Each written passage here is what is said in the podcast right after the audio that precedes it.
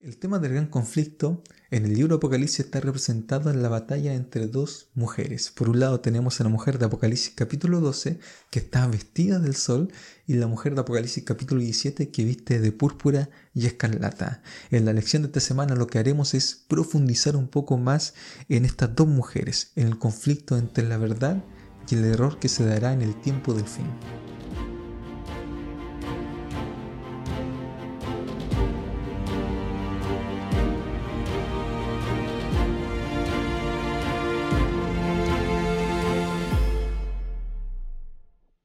Primer lugar quiero saludar a todos los amigos que nos acompañan, que nos escuchan, que, con los cuales juntos estudiamos la palabra del Señor. Y bueno, el título de la lección de esta semana es Una ciudad llamada confusión y vamos a repasar, vamos a tratar de profundizar un poquito en este aspecto y vamos a ver el contraste entre estas dos ciudades para poder iniciar. El versículo para memorizar de esta semana se encuentra en Apocalipsis capítulo 17, versículo 14, que dice lo siguiente, lo voy a leer. Pelearán contra el Cordero, pero el Cordero los vencerá porque es Señor de señores y Rey de reyes, y los que están con Él son llamados, elegidos y fieles. Un primer comentario, ¿no? Para, para cada uno de nosotros. El Cordero siempre vence, es decir, Jesús, que es el Cordero de Dios, siempre va a ganar en cada batalla que nosotros demos diariamente. Por eso tenemos que estar de parte del Cordero. Y los que están con Él, nos dice acá, son llamados, elegidos y fieles. Tú eres llamado, Tú eres un elegido del Señor y por lo tanto tienes que ser fiel al Señor porque Él te dará la victoria en cualquier cosa y sobre todo en el tiempo del fin. Entonces ahora vamos a ver cómo Satanás actúa, cómo Él utiliza su engaño satánico, su poder religioso, su, su, su cierto sistema religioso para poder engañar a todas las personas y a todas las naciones y a todos los gobernantes. Pero vamos a comenzar con la descripción de la mujer pura que se encuentra en Apocalipsis capítulo 12. Así que tomen sus Biblias y vamos a repasar un poquito lo que nos dice acá la palabra del Señor. Dice el capítulo 12, versículo 1 en adelante, apareció en el cielo una gran señal, una mujer vestida del sol con la luna debajo de sus pies y sobre su cabeza una corona de doce estrellas. Estaba encinta y gritaba con dolores de parto en la angustia del alumbramiento. Entonces lo primero que tenemos que ver acá son los símbolos que se encuentran.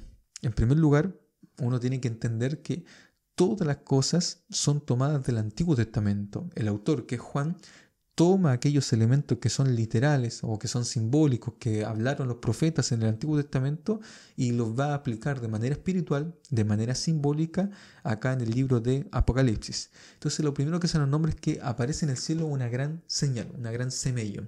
Y esto es muy importante. Y entonces en esa gran señal se ve a una mujer que está vestida del sol. El libro de Malaquías nos dice que el sol representa la justicia de Dios.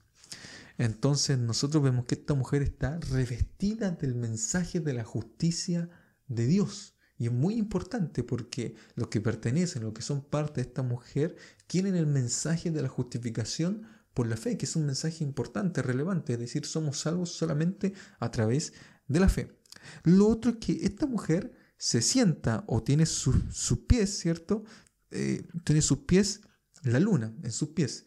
Y lo que nosotros tenemos que comprender es que la luna no tiene un reflejo propio, sino que refleja la luz del sol, eso todos lo sabemos. Entonces, por lo tanto, tiene un brillo esta luna, pero un brillo que viene desde el sol, que es la justicia de Dios.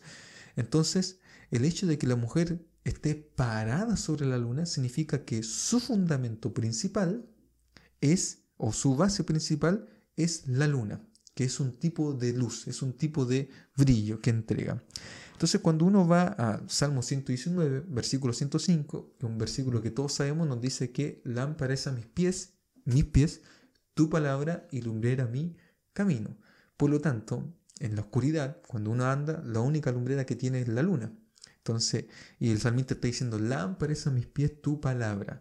Por lo tanto, el símbolo que nosotros tenemos acá como la luna refleja, ¿cierto? O significa la palabra de Dios. Es decir, es una mujer que tiene como base la palabra de Dios y está vestida de la justicia de Dios. Y aparte se nos dice que en su cabeza tiene una corona de 12 estrellas. Y eso ya es otro símbolo importante. Ese es el número simbólico que representa a las tribus de Israel. Eran 12 las tribus de Israel y también eran 12 los apóstoles de, de Jesús. Por lo tanto es una representación del pueblo de Dios. Por lo tanto, acá tenemos una mujer que en sí una mujer en el Antiguo Testamento representa a su pueblo, a su iglesia, que está fundado o que tiene como base la palabra del Señor, que está vestida de la justicia de Dios, porque solamente a través de la justicia de Dios nosotros podemos ser salvos, y aparte, ¿cierto?, tiene esta corona de dos estrellas que representa el verdadero pueblo de Dios, los verdaderos representantes de Dios en esta tierra. Y esta mujer estaba encinta, gritaba con dolores de parto en la angustia del alumbramiento, porque del pueblo de Dios nace el Salvador, nace el Mesías. Y uno leyendo el capítulo completo de Apocalipsis capítulo 12 se va a dar cuenta de cómo Satanás quería destruir al Hijo de Dios, es decir, al Mesías. Por otra parte, por otra parte, nosotros tenemos a esta mujer llamada confusión, como dice el título de la lección de esta semana. Y esta mujer llamada confusión, nos dice Apocalipsis capítulo 17, que viste de una manera muy distinta a la cual viste esta mujer de Apocalipsis capítulo 12. Dice acá el versículo 1 en adelante, vino uno de los siete ángeles que tenían las siete copas y habló conmigo diciendo, ven acá y te mostraré la sentencia contra la gran ramera, la que está sentada sobre muchas aguas. Entonces viene uno de estos ángeles que en capítulo 16 se describen las siete plagas y cómo van cayendo las siete plagas.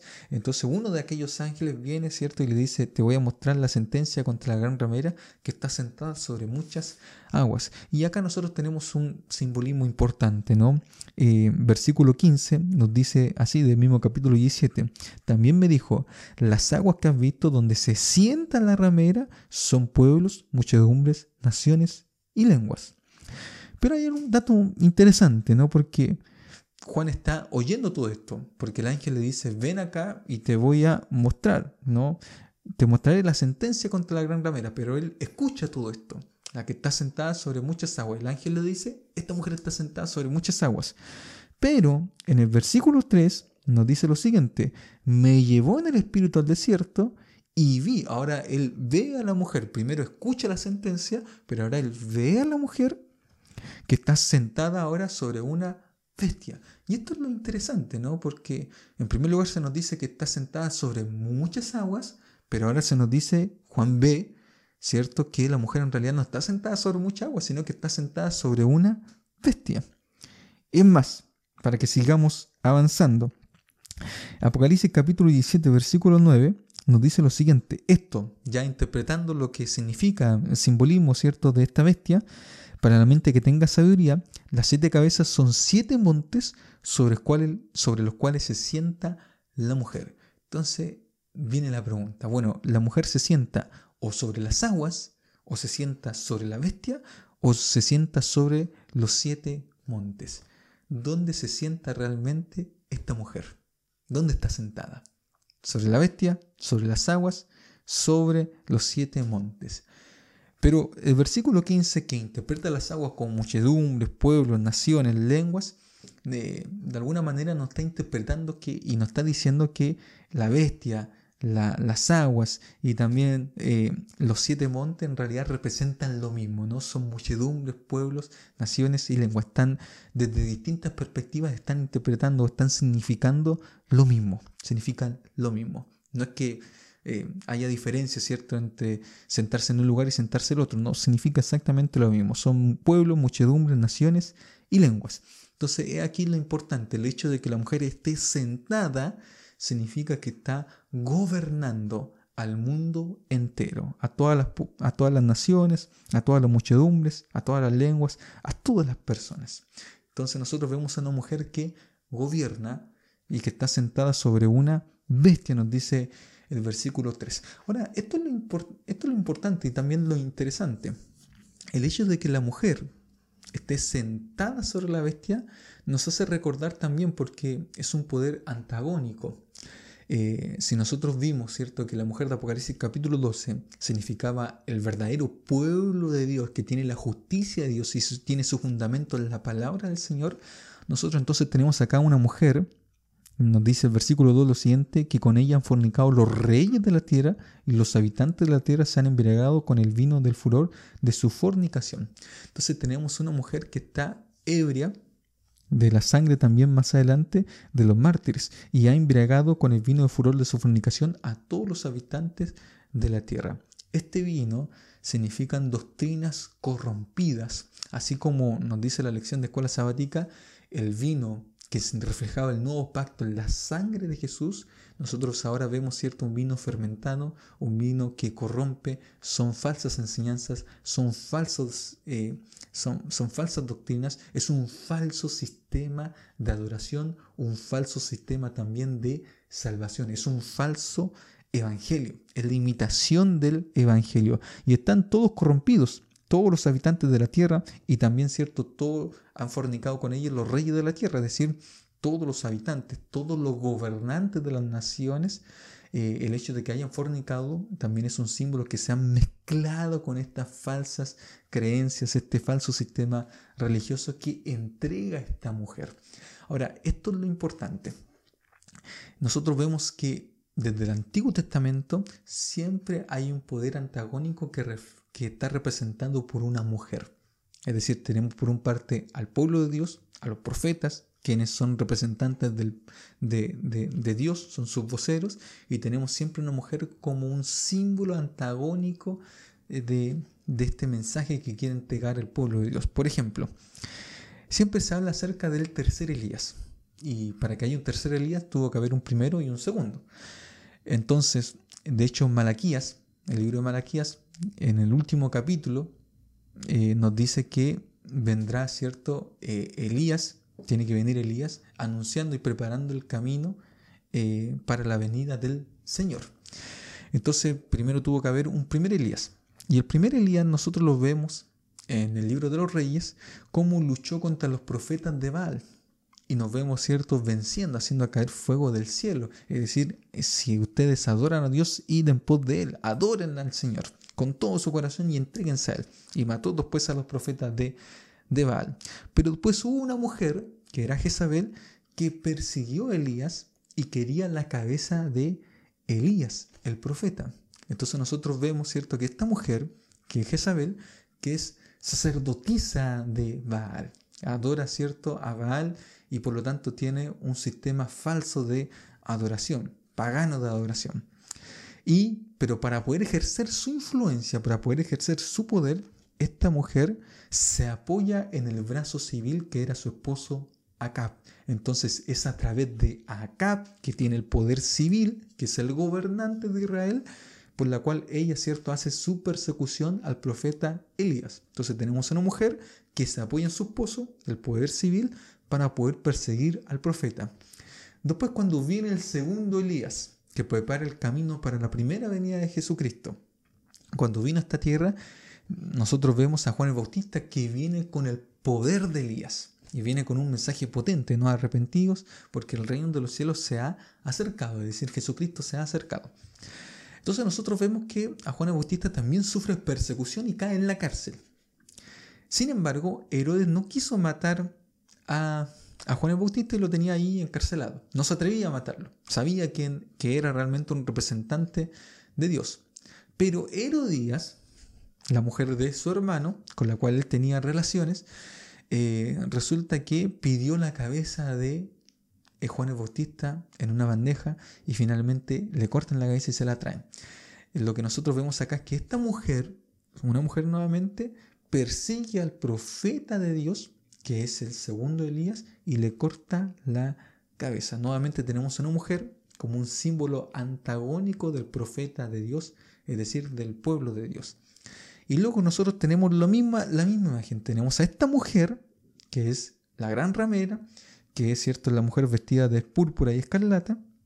Y nosotros vemos que esta mujer, para poder hacer su persecución, seduce y engaña a los gobernantes de la tierra y se apoya en esta bestia que son muchedumbres, pueblos, ciertas naciones grandes, pero que, tomando el simbolismo de Daniel, capítulo 7, donde nosotros vemos distintas bestias que significan imperios, Babilonia, Medo-Persia, Grecia, Roma, y así adelante nosotros vemos que esta bestia representa un poder civil, y nosotros vemos que esta mujer representa un poder religioso, y esta mujer se sienta sobre la bestia, es decir, el poder religioso gobierna sobre el poder civil, hay una unión entre iglesia y Estado y por lo tanto persigue al pueblo de Dios. Embriaga al mundo entero con el vino del furor de su fornicación y todo el mundo es engañado para poder producir una persecución por causas religiosas, es decir, por un sistema de adoración. Entonces persiguen al pueblo de Dios. Y esto es lo importante y esto es lo interesante que nosotros vemos acá en Apocalipsis capítulo 17. Por una parte está el pueblo de Dios, que después surge de este pueblo, de esta mujer, de Apocalipsis capítulo 12 surge un remanente que tiene unas características del remanente. Nos dice Apocalipsis capítulo 12, versículo 17, que el dragón se llenó de ira contra esta mujer, se fue a hacer la guerra contra el resto de la descendencia de ella y nos da acá las características. Guardan los mandamientos de Dios y tienen el testimonio de Jesucristo. Entonces ahí tenemos las dos características de este pueblo de Dios que guarda los mandamientos de Dios tiene el testimonio de Jesucristo, Apocalipsis 19.10 nos dice que el testimonio de Jesucristo es el espíritu de la profecía, es decir, el espíritu que inspiró a los profetas desde el Antiguo Testamento, Nuevo Testamento, hasta el tiempo del fin. Ese es el espíritu de la profecía. Entonces lo que nosotros vemos acá es que esta mujer tiene otras características más. Nos dice, y voy a volver a leer nuevamente el versículo 3, me llevó en el espíritu al desierto, dice Juan, y vi a esta mujer sentada sobre una bestia escarlata llena de nombres de blasfemia, que tenía siete cabezas y diez cuernos. Entonces ahora nos da la descripción de cómo se viste esta mujer. Entonces la mujer estaba vestida de púrpura y escarlata. Y ya acá nosotros tenemos una representación de Babilonia. Por ejemplo, cuando uno se va a Daniel capítulo 5, y ahí nosotros tenemos la historia del rey Belsasar, la mano que se escribió en la pared, que escribió Mene Mene Tekelú Parsim, pesado así en balanza, fuiste hallado Phantom. Y por lo tanto tu reino es pasado a los medos y los persas. Eso se le dijo al rey Belsasar. Y en esa misma noche cayó Babilonia. O sea, fue tremenda la caída de Babilonia. Pero se nos dice que cuando hizo traer a Daniel, le prometió que iba a ser el tercero en el reino. Y otra de las promesas era que eh, lo iba a vestir de púrpura porque el púrpura, la púrpura representa realeza, representa poder, representa cierto, eh, de alguna manera, cierto, un poder civil. Eh, y esto es muy importante porque la mujer está vestida de esta púrpura que se entregaba en los tiempos de Babilonia y también está vestida de escarlata. Pero aparte está adornada de oro, tiene piedras preciosas y perlas y tenía en la mano un cáliz de oro lleno de abominaciones y de la inmundicia de su fornicación. El hecho de que esté vestida y adornada de oro, de piedras preciosas, de perlas, nos hace recordar también a la vestimenta del sumo sacerdote, porque el sumo sacerdote se vestía de oro, se vestía, ¿cierto?, con piedras preciosas, tenía el pectoral, tenía distintas piedras, 12 piedras que representaban al pueblo de Dios, las llevaba en su pecho. Y, y, aparte, ¿cierto? Se nos menciona que tenían que vestirse hacia el sacerdote en el libro de Éxodo para hermosura. Entonces acá nosotros tenemos a una mujer que se viste, ¿cierto?, de todos estos elementos, que también son el evento, para los tiempos de Juan, son el elemento de una prostituta también, que se vestía para poder ser atractiva. Y aparte nos dice el versículo 5 que en su frente tenía un nombre escrito, un misterio, Babilonia la Grande, la madre de las rameras y de las abominaciones de la tierra. Entonces, acá hay otro elemento que es importante, ya que es el nombre que tenía en su frente Babilonia la Grande. Al igual que los sumos sacerdotes, tenían un cinto acá, una tiara que decía santidad a Jehová. Pero esta mujer dice Babilonia la Grande, la madre de las rameras. Entonces está engañando al mundo entero y está haciéndose representante de un sacerdocio espurio, de un sacerdocio, está suplantando el verdadero sacerdocio de Cristo. Entonces tiene todos los elementos religiosos. De hecho, cuando se le quita el apoyo a esta mujer, en Apocalipsis capítulo 17, versículo 16, dice lo siguiente, y los diez cuernos que viste, la bestia aborrecerán a la ramera, la dejarán desolada y desnuda, devorarán sus carnes y la quemarán con fuego. Y también esto tiene elementos religiosos, porque en Levítico capítulo 21, versículo 9, nosotros leemos que cuando una hija del sacerdote, esto es importante, porque eh, voy a hacer un paréntesis, ¿no? Cuando Jesús estaba con la mujer prostituta, ¿no? Eh, nosotros vemos, ¿cierto?, que todo el mundo iba a apedrear a esta mujer porque estaba escrito en la ley que tenía que morir apedreada. Entonces Jesús ahí ya, nosotros conocemos la historia, ¿cierto? Empezó a escribir eh, en el suelo. El enejo ahí dice que escribió los pecados de, de, todos los que estaban allí, por lo tanto todos se arrepintieron y dejaron las piedras allí nomás. Y no le tiraron las piedras a la mujer. Iba a morir por apedreamiento.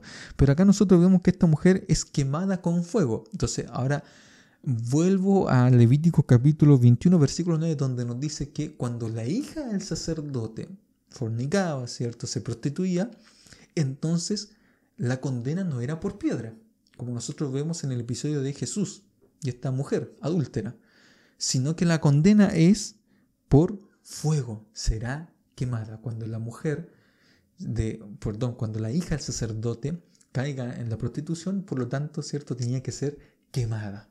Entonces, porque era hija del sacerdote. Entonces, esta mujer tiene todos los elementos religiosos sacerdotales y aparte cuando cae es quemada como quemado, ¿cierto? Las hijas de los sacerdotes. Por lo tanto, vemos todos los elementos religiosos en ella, todos los adornos que tiene. Entonces, Babilonia es la grande y así se hace llamar. Entonces, Babilonia proviene de la palabra Babel. Babel. Y Babel tiene dos aristas, dos significados. Puede significar en contraste, ¿cierto?, con Betel. Betel significa casa de Dios y Babel significa puerta de los dioses o casa de los dioses. Entonces acá tenemos una pluralidad de dioses. Lo otro es la puerta de, de Dios. Y lo otro, ¿cierto?, que también puede significar confusión. Y acá vemos el elemento de la torre de Babel. Entonces, en la torre de Babel, donde Dios confundió las lenguas, porque estos hombres se unieron como un solo hombre y querían edificar una torre para finalmente desafiar a Dios, símbolo de la arrogancia del hombre, ¿cierto? Por querer alcanzar las alturas de Dios y querer ser independiente de Dios. Por lo tanto, este sistema religioso, de alguna manera, ¿cierto? Traspasa a la humanidad una independencia del verdadero Dios y dependencia de este sistema falso de adoración. Y acá lo que nosotros vemos, ¿no? Que, que es bastante importante. Entonces, ya mencionamos que esta mujer, que esta iglesia está sentada sobre la bestia y por lo tanto está gobernando al poder civil y está gobernando a todas las autoridades eh, de este mundo. Entonces acá tenemos esta unión ilícita entre la iglesia y el Estado que siempre provoca persecución. No, no, no se guarda la libertad de conciencia, la libertad religiosa, sino que se compromete y finalmente se restringe esta libertad que cada uno de nosotros tiene, que Dios nos otorgó, porque Dios no obliga a nadie. Si uno ve el libro de Deuteronomio, se nos dice, he aquí yo he puesto delante de ti la vida o la muerte. Yo te aconsejo, dice el Señor, que cojas la vida, pero no te obligo, te aconsejo. Finalmente cada uno es libre para tomar sus propias decisiones. Pero esta mujer, cierto, es una mujer que oprime a las personas, oprime a las naciones, oprime al mundo entero para que sigan su falso sistema de adoración. Y ahí lo importante. Entonces, lo que nos dice acá el autor de la lección es lo siguiente. Dice, básicamente la Babilonia espiritual representa una religión que se basa en las enseñanzas humanas, que se afirma en las ideas humanas y se apoya en las tradiciones humanas. Es una forma de religión hecha por el hombre, creada quizás por líderes religiosos brillantes, si bien humanos, pero se oponen al poder del Evangelio y de la iglesia que Jesús edificó, una iglesia construida sobre el amor y no la violencia, porque esta mujer es opresiva, ¿no? Persigue, está ebria de la sangre de los santos y de la sangre de los mártires, nos dice el versículo 6. Está ebria de todo eso.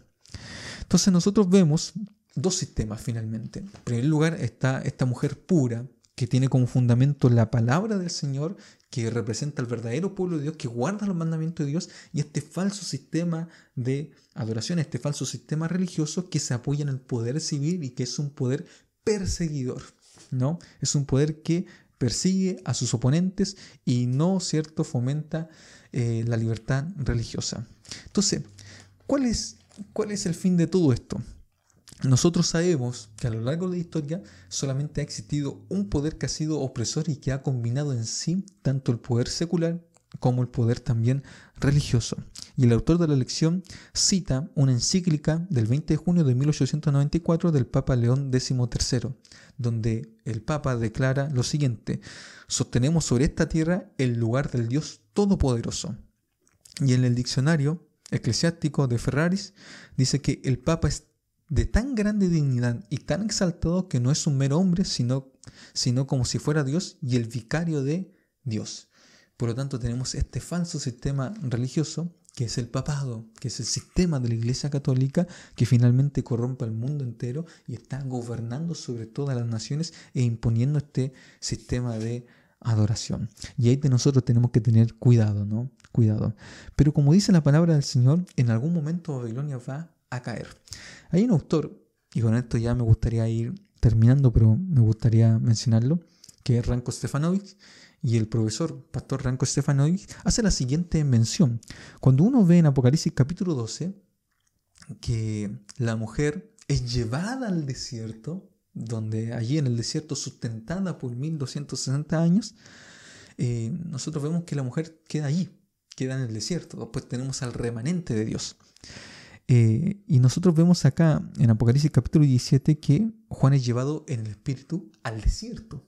Entonces, al mismo desierto, ¿cierto? Donde esta mujer fue dejada, Apocalipsis capítulo 12.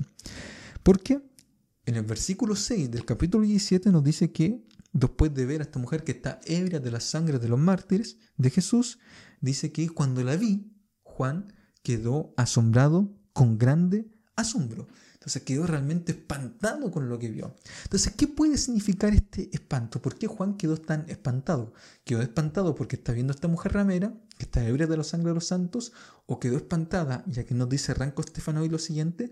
Porque en realidad Juan ya conocía a esta mujer.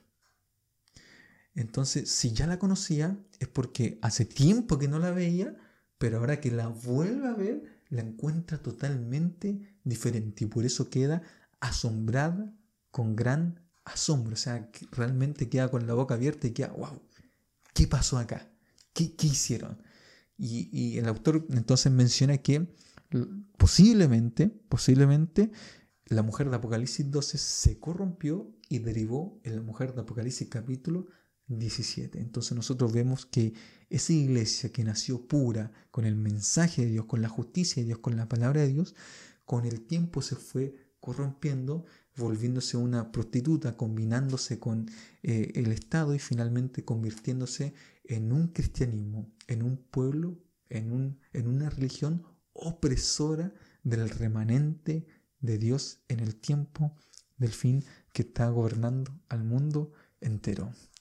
Pero aunque esta mujer que representa, ¿cierto?, este aliado enemigo del pueblo de Dios, tenga apariencia de que gobierna el mundo entero, siempre hay un remanente que no, no, se deja caer en sus engaños y que está de parte de Jesucristo. Y cuando Cristo regrese por segunda vez, finalmente va a destruir a estos enemigos del pueblo de Dios. Por eso el versículo para inmunizar nos decía que pelearán contra el Cordero, pero el Cordero los vencerá porque el Cordero es Rey de Reyes y Señor de Señores. Y los que están con Él, es decir, tú que hemos decidido caminar con Dios, somos llamados, elegidos y fieles. No tenemos nada que temer en el futuro, tenemos que mantenernos leales a la palabra del Señor, fieles al sistema de adoración verdadero, fieles a los mandamientos del Señor, conservar nuestra identidad y en el tiempo del fin venceremos gracias a Jesucristo. Que Dios te bendiga.